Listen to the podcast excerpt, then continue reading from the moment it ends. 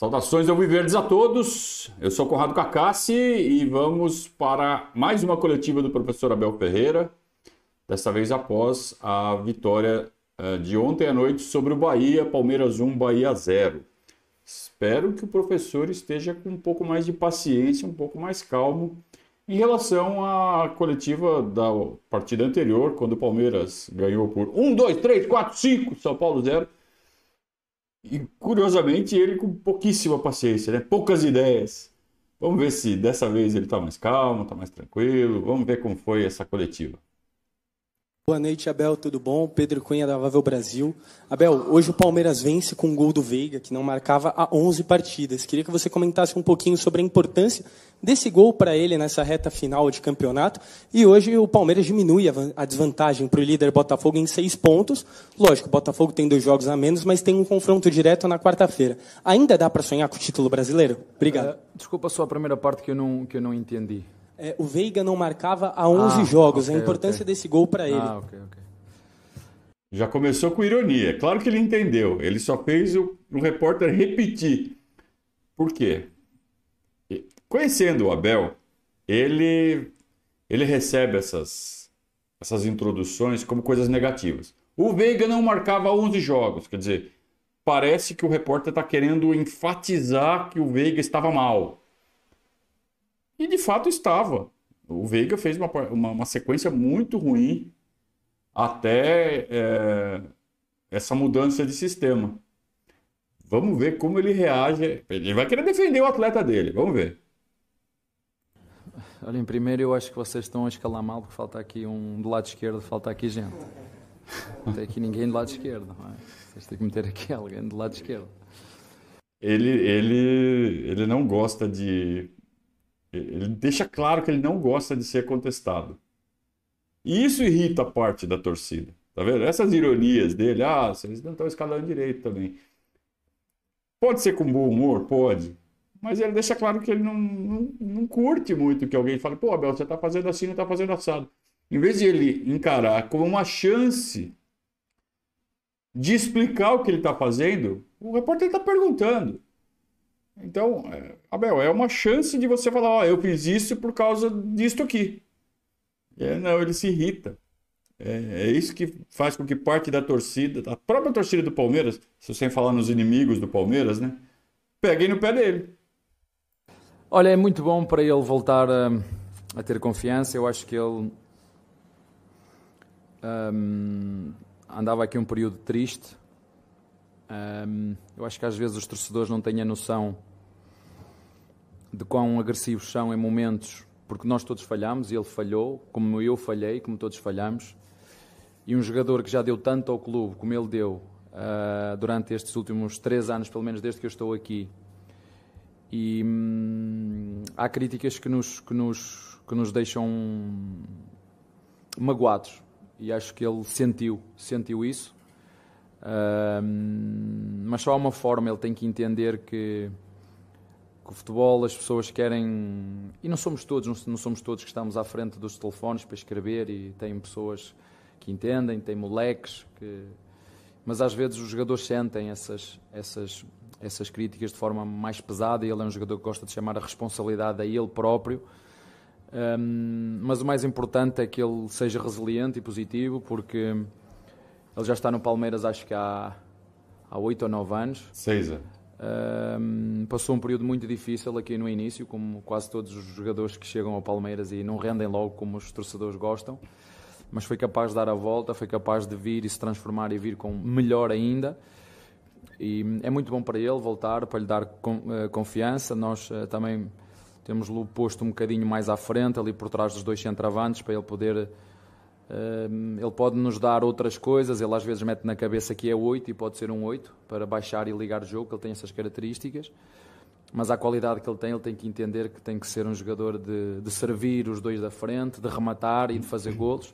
E hum, é bom para ele e é bom para a equipa que ele volte a fazer golos para, para se animar, mas uh, está um bocadinho de cara fechada assim, espero, por isso que te falei. Uh, acima de tudo, espero é que ele um, continue a fazer aquilo que, tem, que tão bem tem feito, que é ajudar o nosso, o nosso clube.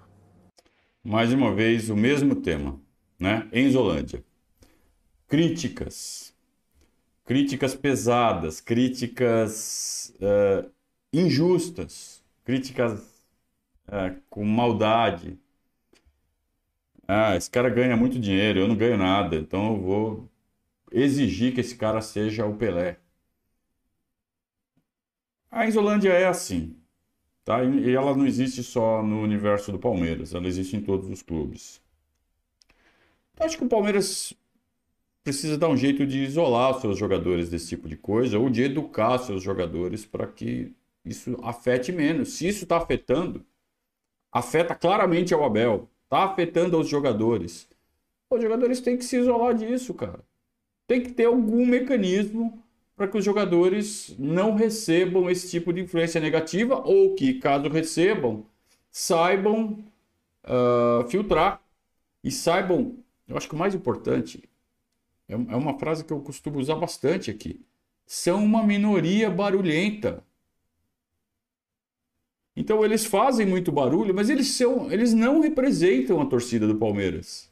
A torcida do Palmeiras, em sua maioria esmagadora, está a favor dos jogadores, está a favor do Abel, adora o trabalho desses jogadores, entende que não vai ganhar todo jogo, todo campeonato.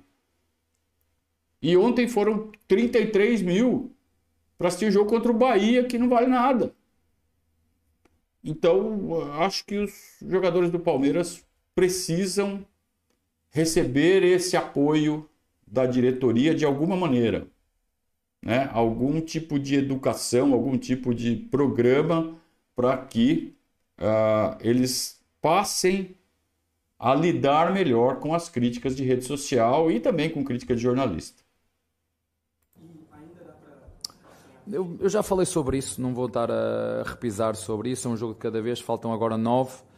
Uh, temos um bom jogo já no, no, contra o Botafogo e um, um jogo de cada vez até o fim. E claro que queremos em cada jogo ganhar, esse é o nosso objetivo até o fim. Um jogo de cada vez um, para ganhar o próximo, esse é o nosso objetivo. É, é o básico, o discurso básico. Tem chance de ser campeão? Jogo a jogo, está muito longe. Se começar a chegar pertinho, a gente começa a falar. Por enquanto, foco no G4. Boa noite, Abel. João Quer do Verdazo. É, hoje o Palmeiras enfrentou uma certa dificuldade em criar chances, principalmente no começo do jogo, antes de marcar o primeiro gol. Depois que marcou, o adversário teve que vir para cima, se expor um pouco mais e conseguiu criar várias oportunidades. Teve 27 finalizações e poderia ter goleado até. Então, essa, esse novo for, essa nova forma de jogo, não nova, né, mas que o Palmeiras tem usado nas últimas três partidas, que venceu as três, claramente é um, uma forma excelente do Palmeiras jogar contra equipes que dão mais espaço, como foi o Bahia no segundo tempo, como foi o São Paulo no último jogo e até o próprio Curitiba. Mas você considera que esse, essa forma de jogo também é a ideal contra equipes mais compactas, porque é algo que o Palmeiras vai enfrentar muito ainda nesse campeonato brasileiro? Obrigado. Boa pergunta. Um, olha, primeiro dizer-te que quando há jogos diferentes e adversários diferentes, um, e com uma linha de 5 pode ser altamente agressiva como altamente defensiva, que foi o que aconteceu. Eu posso jogar com uma linha de 5 ou linha de 3, se quiseres, em cima do meio campo, da linha do meio campo, ou posso jogar com uma linha de 5 ou de 3, se, se como tu quiseres, em cima da linha da área. Por isso é que na primeira parte a posse de bola foi 71, fizemos mais uma vez 26 remates, por exemplo, contra o São Paulo fizemos 12, fizemos 5. Hoje fizemos 20 e qualquer coisa, fizemos 1. Um, os sistemas dão-te aquilo que tu quiseres. Qualquer sistema te dá aquilo que tu quiseres. Se tu queres jogar com os pontas abertos, vocês chamam aqui pontas abertos, e um centroavante na frente, tens que ter médios rompedores, tens que ter dois veigas. É? Porque senão tu não tens gente que chega à área. As equipas que têm os pontas abertos, um centroavante na frente, os dois meios, vocês chamam aqui os, os dois meias atacantes têm que chegar à área. Então com uma linha de 5, se tu chegas só com 3 na frente, já viste a vantagem que tem o teu adversário. 5 contra 3. Portanto, o que nós fizemos aqui foi meter o Veiga por trás dos dois avançados. Portanto, Veiga e dois avançados, três. Temos dois a dar largura. Cinco. Já está 5 contra 5. E depois os que vão criar a superioridade numérica de trás para a frente, com combinações ou movimentos de ruptura. Ou é o, volante, o segundo volante, que é o Veiga, ou o Rios. Foi isso que nós fizemos. O, o, hoje, ao contrário do último jogo, o, O Luan começou até aos 10, 15 minutos a jogar mais na frente e depois nós falamos com ele para ele baixar um bocadinho para dar ainda mais largura e profundidade aos jogadores de fora. E hum, não tem a ver com o sistema, tem a ver com a capacidade de nós finalizarmos o volume e a quantidade de oportunidades que nós fizemos. E eu realmente na segunda parte estava um bocadinho aborrecido porque hum, o futebol tem destas coisas, tu rematas 20 e não sei quantas vezes e fazes um golo, como foi contra o Boca Juniors, na segunda parte, por exemplo, como foi uh, hoje que remataste 20 e tal, fizeste um golo, e contra o São Paulo fizeste 12 remates e fizeste 5. Né? Portanto, eu vou dizer aos jogadores, ao nosso jogo, na minha opinião, como treinador, e é só a minha opinião, isto era um jogo para ficar mais 3 ou 4, mas infelizmente nós não conseguimos ter a calma necessária para quando eu tenho a bola e se o meu colega está aqui e está em melhores condições do que eu, eu tenho que lhe passar a bola. Jogar no Palmeiras, é, temos muita responsabilidade de jogar no Palmeiras. Temos que passar a bola ao lado. Se eu, se eu estou aqui, enfrento o defesa, tenho aqui um jogador em melhores condições do que eu para fazer golo, eu tenho que passar a bola ao lado. Portanto, hoje para mim foi um jogo, como te disse, diferente pela abordagem do nosso adversário em que nos teriou completamente o espaço, mas com um volume muito grande e muitas oportunidades, muita gente a chegar à área. Uh, como te disse, os sistemas dão-te o que tu quiseres. Que legal de ver o, o João fazendo uma pergunta que proporcionou uma resposta tão completa e uma visão tão abrangente do que foi o jogo na visão do Abel. É isso que a gente quer ver. É isso que a gente quer que seja discutido após o jogo. Como o nosso técnico viu o jogo.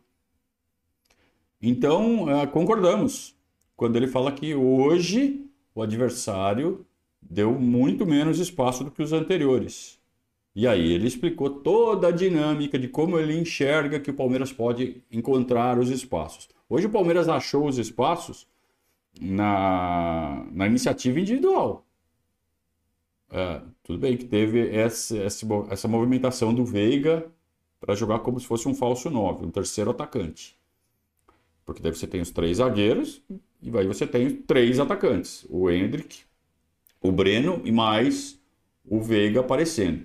E aí o, o Hendrick pega a bola, com ela dominada, parte para cima do, do seu marcador, e aí na sobra a habilidade do Veiga, a capacidade individual do Veiga proporcionou o gol. É, então está explicado por que houve tanta dificuldade no começo, né? Uh, as linhas do Bahia muito compactas, muito próximas, então não teve aquele espaço para o Veiga flutuar e jogar mais como 10 do que como um falso 9, como acabou acontecendo hoje.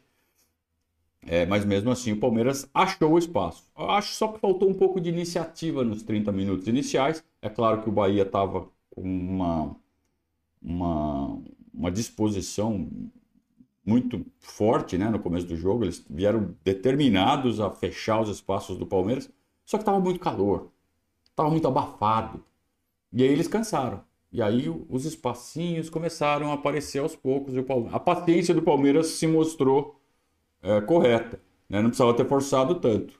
Como a gente que está ansioso, que quer no jogo, durante né, o, decorrer do jogo, a gente fica ansioso, faz o gol logo. Palmeiras com paciência, esperou, achou, fez o gol. Aí o Bahia não só é, precisa se expor mais, como também cansou. Não consegue marcar com aquela intensidade todos os 90 minutos. Aí começou a aparecer espaço e chance, chance, chance, chance. Por que, que não foi 4, 5 a 0 de novo? Aí faltou a tal da eficácia. O Palmeiras empilhou chances de gol e só ficou no primeiro. Que boa pergunta, né? Esse menino tem futuro, hein?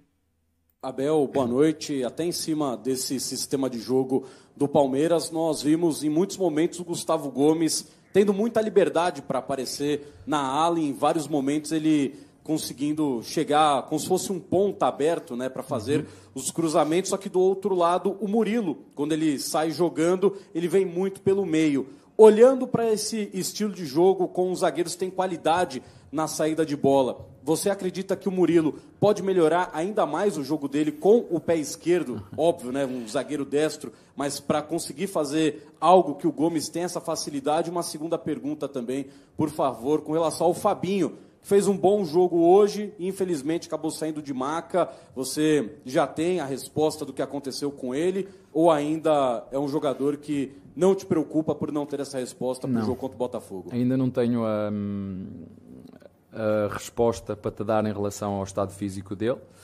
Um, sim, fez um jogo, um muito bom jogo, um jogo seguro, um jogo seguro, um jogador que já não jogava também já há muito tempo e aproveitando as oportunidades de era sempre quase a nossa segunda opção, tem sido a nossa segunda opção para substituir o Zé ou o Rios ou o próprio Menino, mas o Menino infelizmente não vai poder jogar mais. Um, e pronto, não tenho mais nada para, dizer, para te dizer em relação a isso. Em relação a outra pergunta do. Bom, Fabinho para mim titular, tá? Uh, considerando os volantes que nós temos no elenco, Menino lesionado, Atuesta voltando de lesão, Jailson, Rios, Zé Rafael e Fabinho, para mim a dupla é Zé e Fabinho. Com o Zé um pouco mais à frente. Para mim. Vamos ver o que o Abel pensa disso na sequência. Gomes, é uma pergunta muito bem colocada. Um, eu gostava de fazer uma pergunta a ti. Não sei se porquê que tu sentiste que o Gomes começou a dar mais andamento para a frente? Qual foi a mudança que o treinador fez para que isso acontecesse?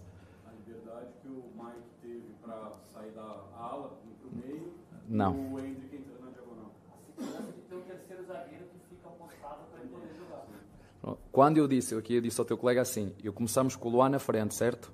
Luan na frente, o que é que acontece aos dois de fora, aos dois zagueiros de fora? Fecham um bocadinho mais. Se fecham um bocadinho mais, o que acontece ao, ao Piqueires e ao, e ao Gomes? Tem que baixar um bocadinho mais. Se eu baixo um bocadinho o Luan, foi só essa alteração que eu fiz, baixo um bocadinho o Luan, vou dar essa liberdade para o Gomes poder fazer, e ele gosta disso, umas vezes por dentro, outras vezes por fora. Um, eu não queria dizer a palavra, mas damos muita liberdade, mas com responsabilidade, depois há um momento de transição e de perda de bola, não é? Isto não é só atacar. Do outro lado, sim, o Veiga apanha muito bem aqueles movimentos o espaço nas costas do Breno quando o Breno baixa, ou se o Breno entra em ruptura, o Veiga vem buscar aquele espaço entre linhas com o, o nosso Picareza a dar, a dar um, profundidade e largura, com o Fabinho sempre centralizado à frente dos três centrais, fazendo um 3-1 e eu acho que nós hum, fomos, uh, temos tido nestes últimos jogos uma disciplina tática, mas com liberdade para sair das posições entrar nas posições numas dos outros. O que alguns chamaram no tempo dos, do, da Holanda, do Rinos Michel, o tal futebol total, que é os jogadores sabem quais são as posições, podem trocar de posições, mas, mas têm que as cumprir. Um, e quando o Gomes foi, ficava, ficava o Mike. Mike não é? E hum, acho que fizemos um bom jogo, oh, oh, um, como fizemos no último. Diferença é, na eficácia, isso é um detalhe que eu já falei aqui muitas vezes. Nós chegamos ao final deste jogo e naquele, aos 40 minutos, aquele livro que houve, uma bola para, a segunda bola, um um, vamos chegar aqui, jogo, uma porcaria, Palmeiras não criou, o, o Bahia defendeu-se muito bem, e não é assim que eu vejo o jogo. É? Para mim, fizemos um, gol, um jogo semelhante ao do São Paulo, mas não podes, não podes desperdiçar tantas oportunidades e acho que de certa forma tem sido um bocadinho um, este Brasileirão em relação ao Palmeiras, o, o volume que cria e mesmo assim somos um dos melhores ataques, mas uh, criámos para, para fazer mais. Melhor ataque, né? Melhor ataque do campeonato, pelo menos até o início da rodada. É, ontem fez só um, então talvez seja ultrapassado. É, o, o, Gomes ontem foi um falso 2. Ele se, ele se aventurou a ser o lateral apoiador. Só que ele não sabe cruzar, né? Se ele vai fazer essa função, ele precisa também se aprimorar nesse fundamento, que é o cruzamento. Senão não adianta. Ah, vou brincar de lateral, mas pô, chega lá não sabe cruzar, não adianta. Mas eu, eu acho legal, legal essas iniciativas é, e essas trocas. A gente viu isso muito ontem durante o jogo. Quem teve a a curiosidade de acompanhar a nossa transmissão. Ontem a gente transmitiu ao vivo mais uma vez direto do Allianz Parque. Então convido vocês a acompanharem a nossa transmissão, sincronizar com a imagem da televisão. A gente sempre observa esse tipo de coisa nos jogos em casa. Jogo fora de casa a gente não consegue fazer acompanhar, né, no estádio. Mas a gente faz as transmissões dos jogos no estádio exatamente para dar essa visão tática durante a partida. A gente dá muita ênfase nessa, nesse tipo de observação nas nossas transmissões. Então, convido vocês a acompanhar as nossas transmissões. A gente falou isso várias vezes, da, dessas trocas que aconteciam entre os jogadores em como, e como eles são conscientes, não é conscientes, hein? Vamos lá. Eles são conscientes de, de quando podem é, partir ao ataque e quando tem que ficar. Quando um vai, o outro já sabe que tem que ficar. Eles já têm essa comunicação visual bem desenvolvida e você não vê dois caras do mesmo setor indo ao mesmo tempo e deixando a retaguarda desguarnecida. Então é muito legal de ver essa, essa coordenação de movimentos que existem entre os jogadores do Palmeiras. Abel, boa noite. É, o gol do Palmeiras sai num lance em que há uma falta clara no Hendrick, né? E o juiz acaba dando a vantagem. E talvez ele, muitos árbitros eles teriam marcado a falta, né? E me, me pareceu que você fez um gesto positivo para o. Vou dizer uma coisa, depois. para mim, este árbitro já nos arbitrou duas vezes. É. Bom, né? Foi, foi no Internacional, jogo difícil, uhum. jogo difícil, internacional. E hum, eu digo aquilo que penso. Para mim, um dos melhores árbitros a apitar erra, sim, houve um, um lance que era um canto para nós, e, mas isso demonstra é, o seguir as leis. As leis do jogo são claras. Há uma falta, mas a bola segue em poder da equipa que sofreu a falta, tem que deixar seguir. Foi o que eu disse ao fiscal de linha. E ele só me disse: é só seguir as. As uh, fiscal de linha, vocês dizem aqui bandeirinha. É só seguir as leis. Foi o que ele me respondeu. Top. Eu, particularmente, uh, gosto deste árbitro. Essa é a pergunta, porque você faz um gesto positivo, né? porque realmente foi Curioso, para mim eu acho que 80% dos árbitros parariam o jogo ali na hora São fracos. Se fizer isso é porque são fracos. Abel, é, boa noite. O, o, Arthur vem entrando sempre no lugar do Veiga, né? Uhum. Peraí, peraí, peraí, peraí, peraí. O Abel elogiando o juiz. Isso mostra que, e, principalmente essa parte final, isso mostra que a irritação dele não é porque ele é chato ele é reclamão, ele é. Quando o juiz vai bem, ele elogia. Só que ele fala assim, pô, 80%, por... própria imprensa fala, 80% dos juízes, no data imprensa, parariam o jogo e não teriam dado a vantagem. Você é porque são fracos e é por isso que ele se irrita tanto. Porque os juízes do Brasil são muito ruins, mas não é só aqui, viu? Assiste jogo é, de campeonato europeu. Os caras são ruins, principalmente na Espanha. São ruins os juízes na Espanha. Né? Na Inglaterra, eu acho que é o melhor nível de arbitragem que a gente tem.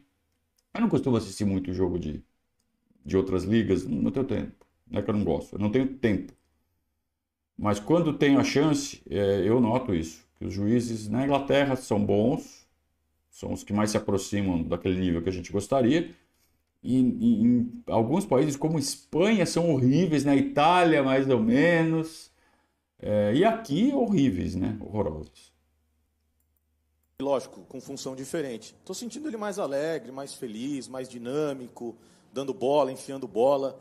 Você está trabalhando com ele de meia, é, tirou ele da ponta, e, e ele está pegando bola para bater escanteio, falta. Estou sentindo o Arthur é, voltando sendo aquele Arthur do, do Bragantino. Tem razão. É, que chama o jogo, que chama a responsabilidade, porque ele, na minha opinião, um, um excelente jogador e eu acho que você conseguiu resgatar ele numa posição que, de repente, ele nem imaginaria que jogaria no Palmeiras.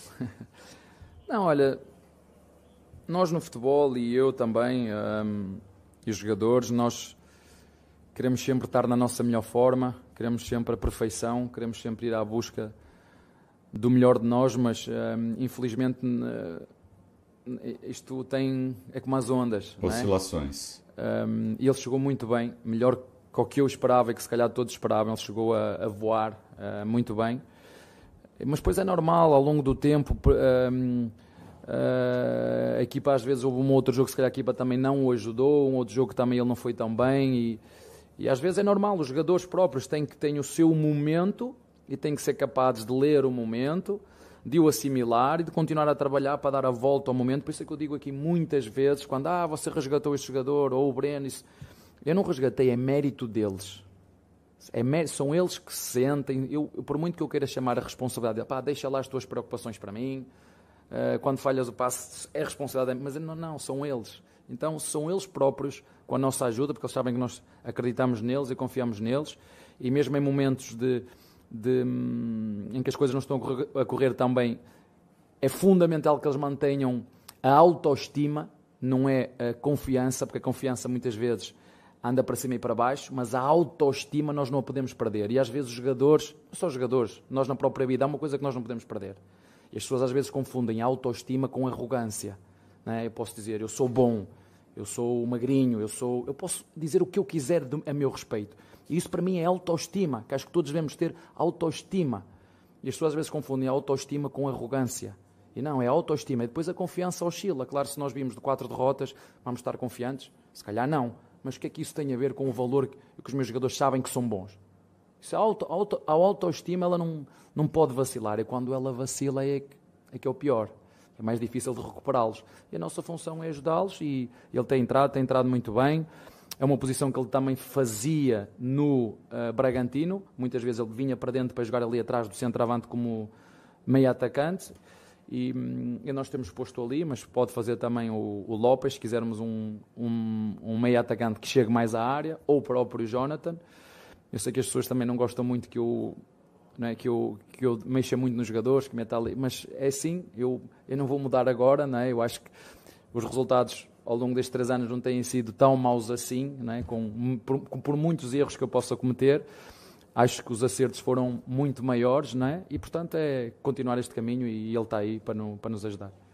Interessante uh, essa observação em relação ao Arthur, a confiança dele e, e essa, essa, como ele enxerga os conceitos, né? Então, as palavras, às vezes, elas se confundem e ele fez uma separação importante: autoestima e arrogância. É importante para que as pessoas o conheçam mais e entendam por que ele fala, às vezes, de, do jeito dele. Né? Tem um pouco a ver com a, de onde ele vem, né? o jeito dos portugueses é diferente do jeito dos brasileiros. E acaba acontecendo essa troca de, de é, de percepções de como de comportamento, né? E as e as intervenções do Abel acabam ficando mais claras quando ele é didático, como ele foi agora. E eu acho muito legal quando as, as entrevistas, as coletivas, elas vão para esse lado, para esse caminho. É, são oportunidades que a gente tem de conhecer cada vez mais uh, esse personagem que é tão importante na história do Palmeiras e entender as razões de por que ele faz as escolhas que ele faz. Né? É... Vejam que a, a, coletiva começa com ele reclamando da Isolândia, né, né, né? mas aí enveredou por um lado muito mais tático. A gente, depois daquela primeira pergunta, a gente só está vendo pergunta de tática até agora e de é, e, e, e os, jornalistas dando a chance do Abel falar especificamente sobre alguns jogadores. Então, sobre o Veiga, agora sobre o Arthur, é, e de ele poder dar a visão dele de como está sendo a trajetória desses jogadores ao longo do tempo, recente e um pouco mais macro. Né? Ele, ele mencionou o início do Veiga, enfim. É, próprio Arthur, ele fala da trajetória dele no Bragantino. Então ele contextualiza, explica e aí as pessoas tiram as conclusões como querem. Né? Mas eu acho muito importante esse tipo de debate e não aquela coisa vazia, né? aquela coisa, é, aquela coisa reclamenta, aquela coisa chata que acaba às vezes, muitas vezes, né, as coletivas acabam enveredando para esse lado. Eu prefiro assim, gosto muito desse jeito está sendo uma das coletivas mais agradáveis dos últimos tempos. Ah, importante notar que Arthur volta a ter mais chances e hoje é o substituto imediato do Veiga, passando na frente do Jonathan. O Jonathan já virou terceira opção de novo, porque não aproveitou, né? Abel, boa noite. É, hoje o Bahia mudou muito a sua escalação em relação aos outros jogos, né? Foram sete mudanças, um zagueiro a mais. Deixar, claramente mudanças, claramente mudanças pensando no seu time para esse jogo de hoje. Eu queria saber se é, deu tempo ali daquela uma hora antes da escalação até o jogo de você passar algum recado mais específico para a formação que o Bahia trouxe e se essas mudanças que você citou, com 10, 15 minutos ali de, de ajuste tático, tem a ver com o fato do Bahia estar tá com outra, com outra formação. Obrigado. Olha, é verdade, não estávamos à espera que viessem jogar com, com cinco. À partida não, não estávamos à espera, mas quando sai a escalação, tu vês o adversário com três zagueiros e rapidamente tu sabes o que é e ajudas os teus jogadores, porque nós já jogamos muitas vezes com equipas com linha de cinco. Um, há uma forma de, de, criar muitas dificuldades à linha de 5 e uma linha de 5 que. Uma coisa é quando vens com uma linha de 5 sempre de forma consistente, outra coisa é quando a metes só num jogo. Porque trabalhar uma linha de 5 tem muito que se lhe diga. Quando metes dois jogadores à largura, um ponta e um lateral à largura para uma linha de 5, quem é que sai aqui no ponta, quem é que vai. Eh, eh, quem sai no lateral e quem sai no ponta? É o, é o médio que sai lá, é o volante, ou é o lateral que faz a linha de 5 que sai no, no lateral e é o zagueiro que tem que sair de dentro para fora. Foi o que fizemos hoje um bocadinho. Abrimos. eu não vos posso dizer tudo, não é? Que vocês querem saber. E está falando, né? Pior é vocês sabem tanto como eu, daqui a nada estão sentados aqui na minha cadeira, eu não quero. Mas o que nós fizemos foi abrir um bocadinho mais o, o, o Hendrick e o, e o Breno, para aquela linha de três, abrir um bocadinho, o, Ma, o Mike traz para a frente e começamos, como eu te disse, com o Luá por, à frente, mas não estava a resultar. Então mantivemos, passamos o Luá, o Luá para trás e demos mais largura a esse movimento. Um, mas pronto, o adversário trocou muito, fechou-se bem. Mas, como te disse, só fizemos um golo, mas eu acho que estamos todos de acordo. E se não tivermos também não há problema nenhum, porque o futebol é bom se houver discussão, senão não presta. Um, acho que devíamos ter feito mais golos. Uh, acho que devíamos, porque a oportunidade que criámos, né, aquele, aquele passe majestoso do Murilo, uh, o Breno tem que o valorizar, não é? Eu sei que ele não falhou, sei que ele não falhou de propósito, mas aquele passe é um, não pode perder aquele um gol. passe de zagueiro de excelência, não é? Poucos veem aquele passe. E, e, mas pronto, houve outras oportunidades que podíamos ter feito, mas acho que, como te disse, foi um bom jogo, um, com muito volume, mas poucos golos. Legal como ele. Legal para nós, como torcedores, como curiosos, entender as razões que levaram o Palmeiras a fazer as movimentações táticas que fez durante a partida. É, então, é, essas pequenas é, aberturas e fechamentos do, do posicionamento dos jogadores e o efeito que isso causa em toda a partida, né? Como é bom ter um, um técnico que tem toda essa clarividência explicando para gente. O lado ruim que eu vejo disso é que está todos os técnicos olhando e aprendendo com ele e entendendo como ele pensa. E isso vai tornar os jogos contra nós mais difíceis. Abel, não abre tudo, meu.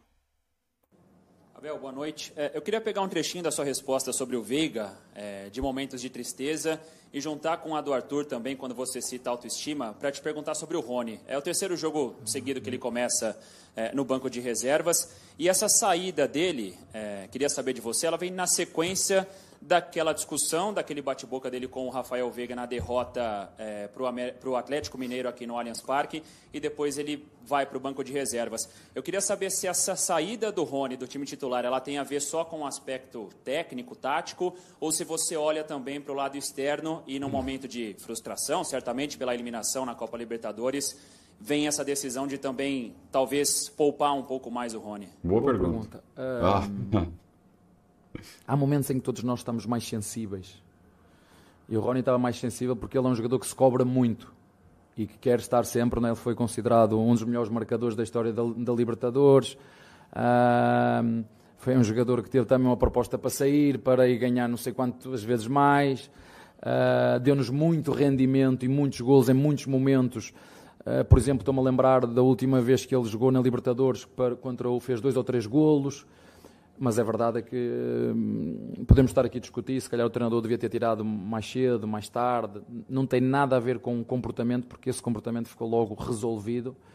Tanto é que no dia seguinte eu brinco muito com isso, perguntei se, se era preciso marcar algum jantar, algum almoço, que eu pagava sem problema nenhum, e eles disseram é um negócio que está resolvido, uh, está fechado e uh, os, nossos os nossos momentos de mútua ajuda é, são muito maiores do que os momentos de eh, de alguma cobrança que foi, que foi o que aconteceu. E nós devemos, eu, eu incentivo aos jogadores.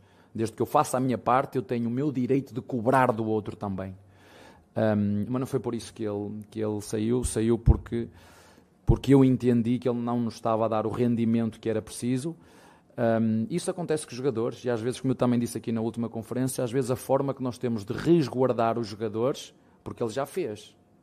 É? Nós estamos a julgar o Rony agora, que está a passar um momento menos bom, mas ele já nos mostrou Nada daquilo bom. que ele é capaz. E às Sim. vezes tem a ver um bocadinho com aquilo que eu falei com o teu colega.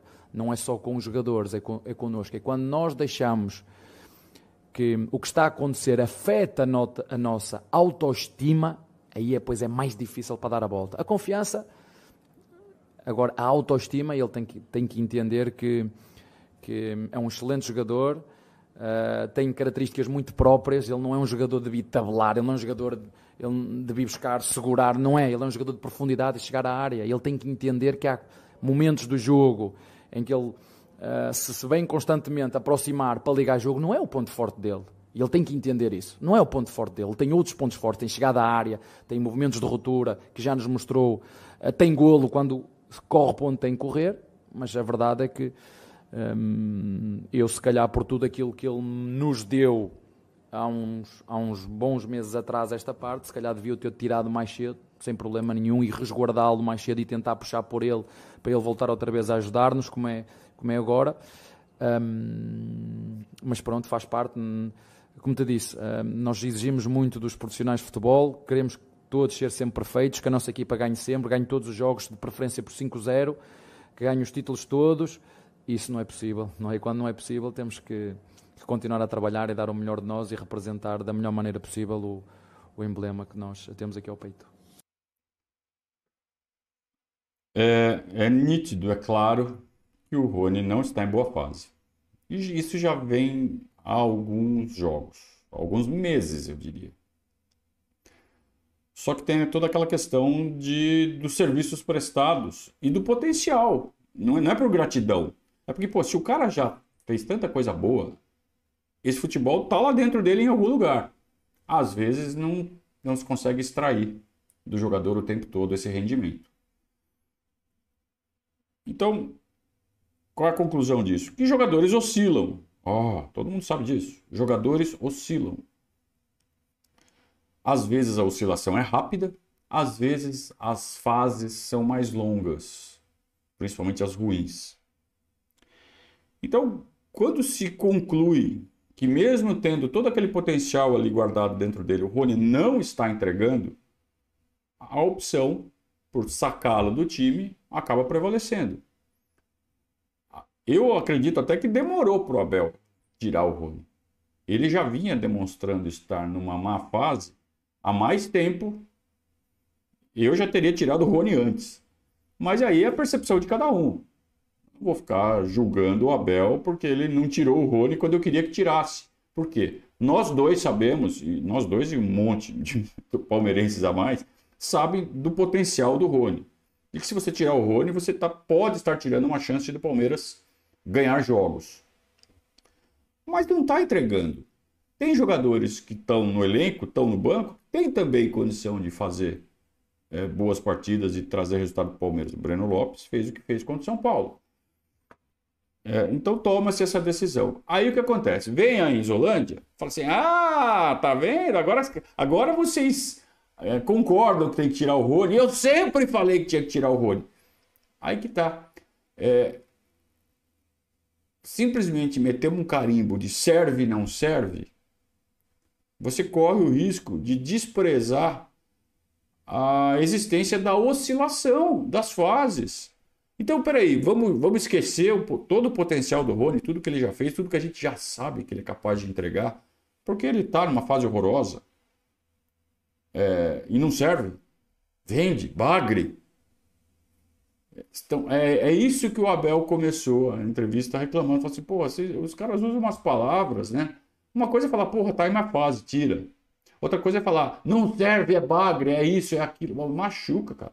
Ah, mas jogador tem que ter o jogador tem que saber receber esse tipo de crítica. Pô, cara, é ser humano, cara. Sabe? Tem gente que lida bem com esse tipo de coisa e não liga. Tem gente que não, que não consegue. Tem gente que afeta. E, porra, tudo bem, eu gostaria que o Palmeiras só tivesse jogadores que soubessem lidar com isso. E que pudesse ter a Isolândia que fosse falando um monte, um monte e não, e não afetasse nada. Só que não é assim a realidade, cara. Então nós, como palmeirenses, a gente tem que parar com isso, sabendo dessa limitação. A gente tem que parar de jogar contra o nosso próprio time. Vamos fazer crítica? Vamos fazer crítica, mas, porra, dá para fazer a crítica, sabe, de forma construtiva, de forma positiva. Dá para fazer. Aqui a gente faz isso. Então, cada um faz do jeito que quer, cada um faz do jeito que quer. Tudo bem, é liberdade. Só que aí é que a gente vê a inteligência, né?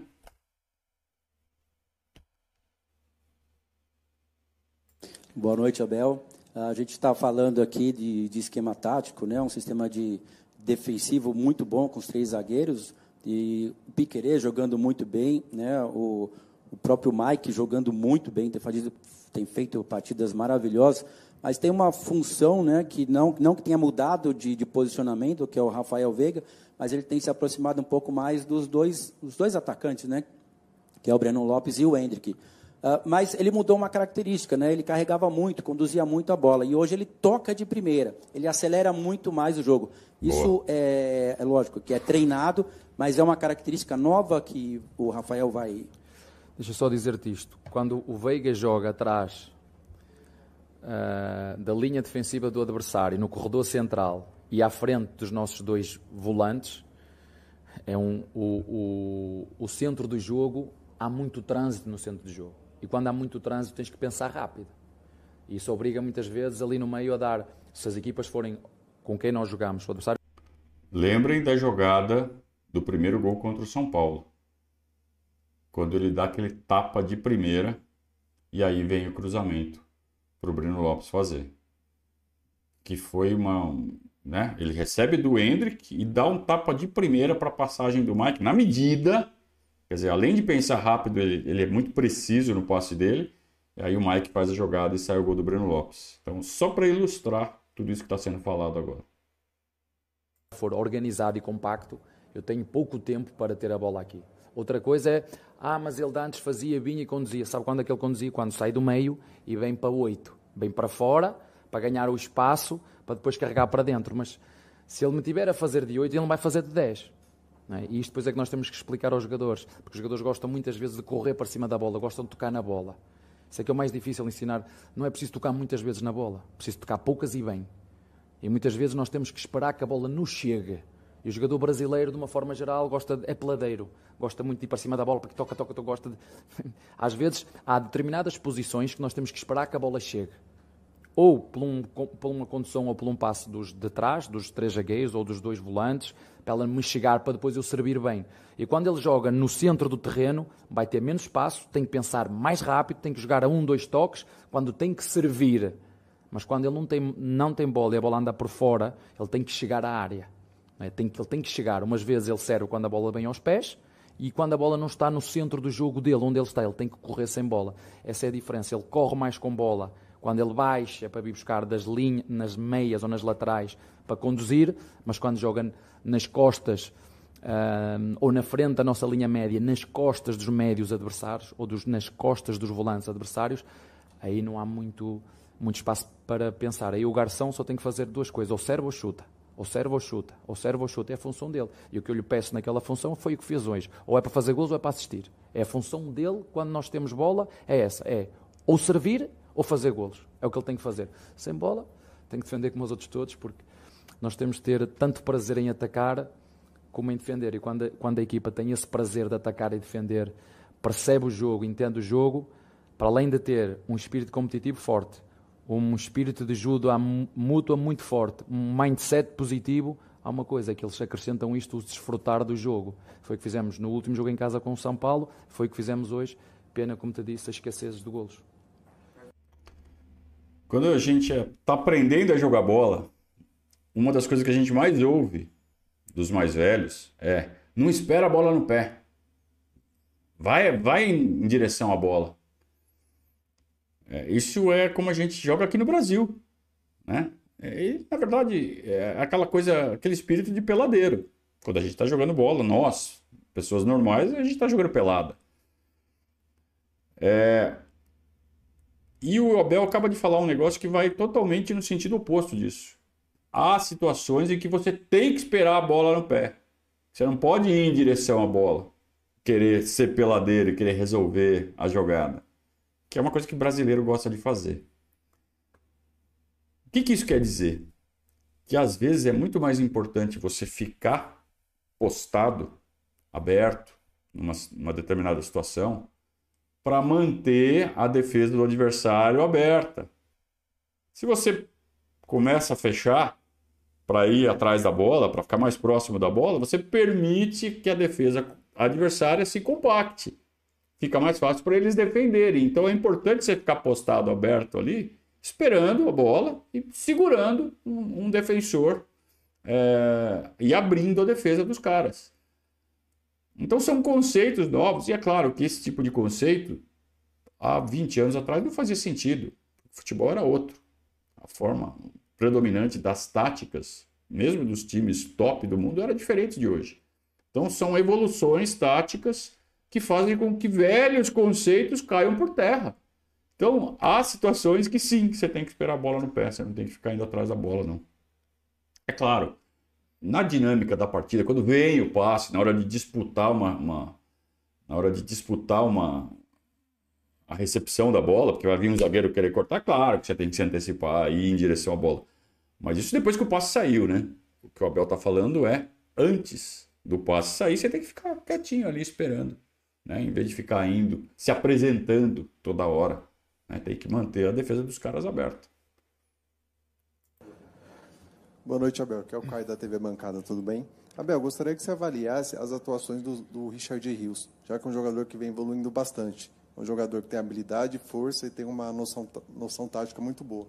Ó, já falamos do Veiga, do Arthur, do Rony e agora do Richard. É, perguntas específicas feitas pelos repórteres. O Abel não gosta disso, não gosta de falar individualmente dos jogadores. Mas vejam como é a, a curiosidade do, do repórter brasileiro, do jornalista brasileiro. Eu quero que você fale sobre a atuação desse cara. É, o Abel gosta de falar do coletivo, mas pô, o coletivo é formado das individualidades, pelas individualidades. Então, quando você analisa individualmente um jogador, é, você pode fazer essa análise individual relacionando com o conjunto. Então, quando é assim, beleza. Até agora o Abel não se irritou de ficar falando especificamente de um jogador. Vamos ver se até o fim vai ser assim. Gostaria que você avaliasse. É, nós... o meu presidente do Braga dizia-me assim, o Salvador, esses jogadores que custam 30 e 40 milhões eu também os consigo ver. Eu sei que esses jogadores que custam este dinheiro eu também os vejo. Eu quero é gente que me consiga buscar jogadores às segundas ligas e baratinhos, que é para eu os trazer para aqui para depois. Isto era como dizia esse meu ex-presidente, a quem eu, eu gosto muito e estou, estou muito. É o Salvador ou é o Mustafa lá de Portugal? É o bom e barato que ele está falando, né? Grato por tudo que ele me ensinou. E foi o que aconteceu com o Rios. Foi um jogador que nós já o seguíamos. Um, não foi um reforço, foi uma reposição. Uh, infelizmente, o Atuesta uh, teve uma lesão no joelho grave. Um, e o recrutamento do, do, clube, juntamente com o Anderson Barros, um, fomos fazer, fazer essa. Olha ele valorizando o Anderson, como ele gosta do Anderson, né? Essa reposição e é um jogador, como vocês têm visto, tem algumas oscilações, também é normal, mas. Um, eu não gosto muito de dar muita moral aos jogadores, porque depois eu tenho medo que eles é? que vão por aí acima e depois se esqueçam de fazer aquilo que tão bem fazem, não é? E por isso a palavra equilíbrio é fundamental. Eu às vezes tinha alguma dificuldade em, em elogiar muito os meus jogadores. Haja visto o Gabriel Menino, né? Eu acho que ele está vacinado com o Gabriel Menino, que começa a receber elogio, começa a receber elogio e aí vai para o mundo da lua. Então agora ele está segurando. É, mas ele está reagindo bem, né? A essas perguntas individuais mas a verdade é que está um, um jogador consistente, está um senhor jogador, ele recupera, ele passa, ele liga. Um, é bom para, para o Palmeiras conseguir ir buscar um, um jogador uh, deste, deste calibre e dar os parabéns uh, ao Barros, porque foi ele como, como indicou e a estrutura do, do Palmeiras que tem como responsabilidade uh, andar sempre à procura dos melhores jogadores que possam servir a, ao Palmeiras. Boa noite, Abel, Regis, Tutifosi. Ô, Abel, você tem três zagueiros. Na minha opinião, só minha opinião, o Luan é o que tem o melhor passe. Verdade. Quando você tem o Luan adiantado, que nem no começo do jogo, não seria melhor ele ter um, o Luan em um das duas laterais, ou no lugar do Murilo, ou no lugar do Gomes, para essa bola sair com mais qualidade da parte traseira da, da equipe? O, o Luan? É. É, vamos estar aqui a ter uma boa Corajoso, Regis, né? Ah, eu acho que você devia fazer isso, você não acha? Aí ele vai dar risada. Eu assim, você quer sentar aqui na minha cadeira? Boa discussão, é a sua opinião e eu tenho que aceitar. Mas se ele estiver no lado direito, isto é, eu gosto de falar, se estiver do lado direito, ele vai só jogar mais pelo lado direito, certo? Está do lado direito, vai jogar. Mas se ele estiver no meio, ele vai jogar pelo meio, pelo lado direito e pelo lado esquerdo. É isso que ele nos dá. E se ele estiver no centro do jogo, ele tem a capacidade de fazer de jogar para a direita, de jogar para a esquerda, de progredir e estar ali no centro. Você não limita, né? Se você desloca o cara que vai dar o passe vertical para um dos lados, você limita a, o raio de alcance dele. Ao passo que se ele estiver no meio, ele continua tendo todas as opções, né? Mas ele já jogou aí na, na direita, é verdade. Eh, Depois é uma, é uma. Muitas vezes, quando eu digo que. Hum, tenho que ter cuidado naquilo que vou dizer. Isso. Eu não estou a dizer que o que vocês dizem é o que está mal ou o que está bem. Eu posso o meter ali. Eu depois eu tenho que. Essa é a minha função como treinador. Eu tenho que dizer é, o que é que ele me dá quando nós temos bola. Se que sem bola ele tem a capacidade de tocar e progredir como faz o Gomes, de fazer movimentos de overlap, tocou e passou, ele não vai fazer isso. Se tem a mesma capacidade de quando o Mike saltar na frente, ele consegue fazer aquelas corridas, aquelas coberturas laterais como faz o Gomes, ou não. E essa depois é a minha, a minha decisão. Eu não olho só para um jogador. Quando escolho um jogador em um sistema tático, eu não olho só para o momento hum, de quando nós temos bola. Porque é muito fácil dizer, pois, ó professor, porque é que não jogou dois avançados contra esta equipa? Sim, posso jogar com dois, até mais, posso jogar com três, ou até quatro. Só que isto é um equilíbrio de forças. Eu se jogar com três avançados, ok, quando eu tiver bola vou ser muito agressivo, mas depois quando não tiver bola vou ter pouca gente para me defender. E é uma coisa que eu preservo nas minhas equipas. E a, a palavra que define, que me define em termo, como treinador é equilíbrio. Nós temos de ser uma equipa equilibrada. E depois, o que é que o jogo está a pedir? Está 0-0, estamos a perder, temos que ir atrás, temos que ir de virada. A gente depois faz a substituição. Agora começar logo como os índios, que é todos ao ataque e não Como os índios é, é referência a filmes de faroeste, né? É uma das piadas é, recorrentes de filme de faroeste. É por que que os caras, os cowboys, sempre ganham dos índios? Porque os índios atacam que nem louco, né? Nas filmagens, nos roteiros dos filmes. Então tem, tem que deixar claro isso daí para depois não virem falar de outras questões. Pode ser, não é? E mais uma vez vos relembro que a última vez que o, que o, que o Brasil foi campeão do mundo, vocês sabem qual era o sistema, não sabem? Pronto, isto é só para, Com três zagueiros. para que quem ganhar títulos pensar o que é que deve fazer. Sabem como é que jogou o Guardiola? Eh, Ganhou a última. é? No ano anterior foi criticado por não jogar com nenhum volante. não é? E jogou contra quem? Contra o Chelsea, que depois nos foi ganhar a nós. Se- Lembram-se, não se lembram? Sabem como é que jogava o Chelsea? Com três zagueiros. Então está tudo certo, estava a dizer ao seu colega a mesma coisa. Se nós tivermos a mente aberta para perceber tudo, os sistemas dão-nos o que nós quisermos. Como eu já disse ao seu colega, uma linha de 5, um ci- um 5-4-1 ou um 5-3-2 pode ser o que você quiser. Pode ser altamente agressivo e pode ser altamente defensivo. É o que, é que eu peço. O que é que eu peço aos meus jogadores? E por isso é que eu digo, os sistemas dão-te o que o treinador tiver capacidade de pedir aos seus jogadores e a capacidade que os jogadores tiverem para dar ao, ao sistema que o treinador quer. Chama-se a ideia do treinador. Está bem? Ah, um abraço. É Muito legal a entrevista, muito boa, muito positiva. Um ou outro momento ali de rabugice. Essa parte final é muito importante que o torcedor brasileiro comece a se acostumar com esse conceito. O sistema 352, 541, 4231, 442, o que for, é só o ponto de partida.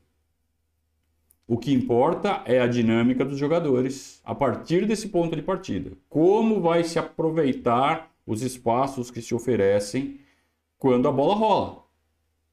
Diante deste ponto de partida. Então, um 5-4-1 pode ser ofensivo? Pode.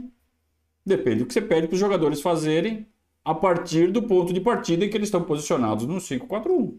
É mais difícil, é claro, porque você está com cinco lá atrás, você vai ser ofensivo, você precisa de uma movimentação muito intensa para ocupar os espaços ofensivos. Mas o ponto de partida é um 5-4-1. Defensivo, cauteloso, porque o adversário exigiu que fosse assim na concepção do técnico. Então, é, tática de futebol é um, é um negócio fascinante, é um negócio muito legal. E para falar de tática, tem que começar a abrir a cabeça. Né? A gente tem muitos conceitos de 20, 30, 40 anos atrás, ainda muito fortes no, no dia a dia do futebol, no, no, no bate-papo do futebol nosso. É, e não dá mais para falar que três, um esquema com três zagueiros é defensivo. Se você ouve alguém falar isso, é melhor você reformular o seu conceito sobre essa pessoa, porque eu acho que ela já não entende tanto de bola quanto pode ter entendido há 10, 15, 20 anos atrás. Muito boa entrevista, achei uma das melhores do Abel no ano.